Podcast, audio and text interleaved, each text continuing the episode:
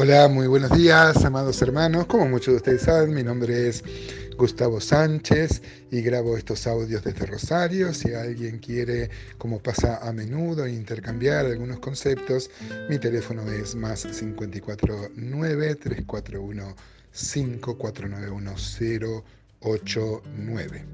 Estamos cautivados y también en este viernes eh, seguimos transitando el Salmo 105 y la narrativa que hace del pueblo de Israel. Dijimos que hasta el versículo 22 por lo menos va a narrar la historia que ya conocemos y que ya la había narrado Moisés en el libro de eh, Génesis. Luego también va a haber una historia que va a cubrir mm, lo que se narra en Éxodo y aún lo que se narra en el libro de Josué entrando a la tierra de la promisión, lo cual veremos en los días siguientes seguramente. Ayer vimos los 11 primeros versículos, hablamos del pacto eh, de Dios y de la elección y la descendencia de Abraham que son los adjudicatarios de las promesas de Él. El versículo 12 del Salmo 105 dice, cuando ellos eran pocos en números y forasteros en ella, y, y andaban de nación en nación, de un reino a otro pueblo, no consintió que nadie los agraviase, y por causa de ellos castigó a los reyes. No toquéis, dijo, a mis ungidos, ni hagáis mal a mis profetas. El primer profeta que he llamado profeta en la escritura es Abraham. Y acá se ve al, pueblo de Israel, lo que va a ser el pueblo de Israel, porque el pueblo de Israel se va a constituir recién cuando salen de Egipto, cuando Dios lo va a liberar y le va a dar este, su ley, pero vemos ya en la, providencia de Dios, el cuidado sobrenatural de ese pueblo y también en la, provisión lo que va a hacer con José, eh, como va a narrar estos versículos que siguen. Eh, Hebreos, por ejemplo, 11 eh, también habla de las personas que mm, narra el Génesis y mm, cómo tomando del Génesis se vuelven a sacar las aplicaciones espirituales. En Hebreos 11, eh, el apóstol Pablo, quien creo yo fue quien escribió la carta a los hebreos, va a poner a todas estas figuras como en una grada, como en una carrera, que esto es algo propio del apóstol Pablo, hablar de la carrera, y es como que ellos están alentando, ¿no? Su vida nos alientan y son testigos, porque los testigos nos hablan, nos hablan de la fidelidad de Dios que ellos pudieron experimentar para que nosotros también podamos correr la carrera cristiana. Versículo 16 del Salmo 105 dice, trajo hambre sobre la tierra y quebrantó todo sustento de pan. Envió un varón delante de ellos, a José, que fue vendido por siervo. Afligieron sus pies con grillos, en cárcel fue puesta su persona hasta la hora que se cumplió su palabra. El dicho de Jehová le probó, envió el rey, le soltó el Señor de los pueblos y le dejó ir libre, lo puso por Señor de su casa y por gobernador de todas sus posesiones, para que reprimiera a sus grandes como él quisiese y a sus ancianos enseñara sabiduría. Miren hermanos, una vez más, aparece acá en la narrativa la providencia de Dios. Ninguno de los hijos de Jacob que hicieron esta maldad con José, eh, preveían el futuro y como va a reconocer el mismo José al final de la historia, los hermanos habían pretendido hacer algo malo, eh, pretendieron matarle, luego este, no lo mataron, pero lo vendieron como esclavos.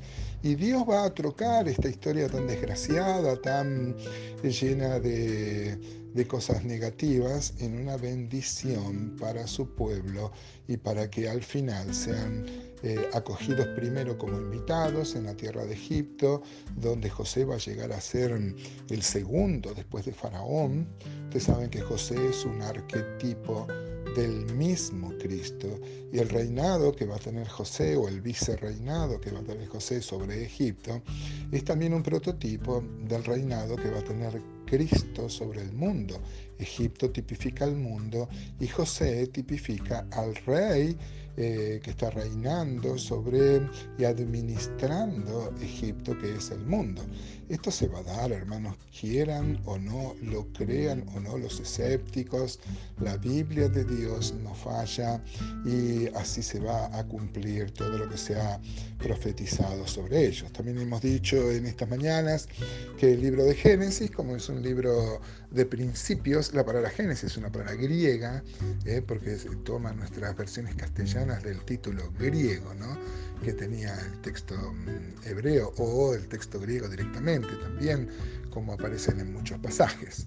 Pero este, el, Génesis significa principios, y no solo porque nos habla de los principios, de los albores de la historia humana, sino porque establece principios bíblicos que luego se van a desarrollar en toda la historia de la Biblia. Ya hemos dicho que Génesis se divide en dos partes, claramente. Los primeros 11 capítulos eh, aparecen cuatro hechos, que son la creación, la caída, diluvio y Babel. Y luego, este, del 12 al 50, es la historia, eh, principalmente se centra en cuatro patriarcas, en Abraham, Isaac y Jacob. Y luego este, dedica muchos capítulos a la historia de José. José es central porque es un tipo de Cristo. José fue amado por su padre y despreciado por sus hermanos. José lo van a querer matar y es un tipo de lo que hizo el pueblo de Israel con Jesús, con el Señor eh, que le había mandado, con el Salvador que Dios le había enviado, con el Mesías. A los suyos vino y los suyos no le recibieron. Esto también es un tipo. Y, y, José llega a ser el virrey del, imperio más importante que había en esa época, que era el imperio egipcio. Y de la misma forma se va a cumplir con el Señor siendo quien va a gobernar un mundo y nosotros vamos a reinar con él, como hemos visto varias veces en estas mañanas. Miren, hermanos, este, Dios este, manda a su profeta Abraham, Dios va... Eh, preparándole el camino. Nadie pensaba en el futuro que iba a tener, eh, que el hambre que iban a pasar y iban a caer delante de José. Y sin embargo Dios, sin que uno sepa, Dios trabaja, Dios está preparando para nuestro bien. Díganme si no podemos alabar en esta, mañana, en este viernes, a Dios por eso, que a pesar de que muchas veces no entendemos las circunstancias que nos toca vivir, que nos toca atravesar, podemos confiar que como Dios eh, estableció providencia en la historia de José para su pueblo, justamente para conservar con vida a mucho pueblo, Dios también está obrando de manera misteriosa, de manera que no sabemos, en los cuales debemos confiar sobre nuestra vida. Qué maravilla, hermanos. Qué bueno gozarse en que Dios quiere lo mejor para nosotros.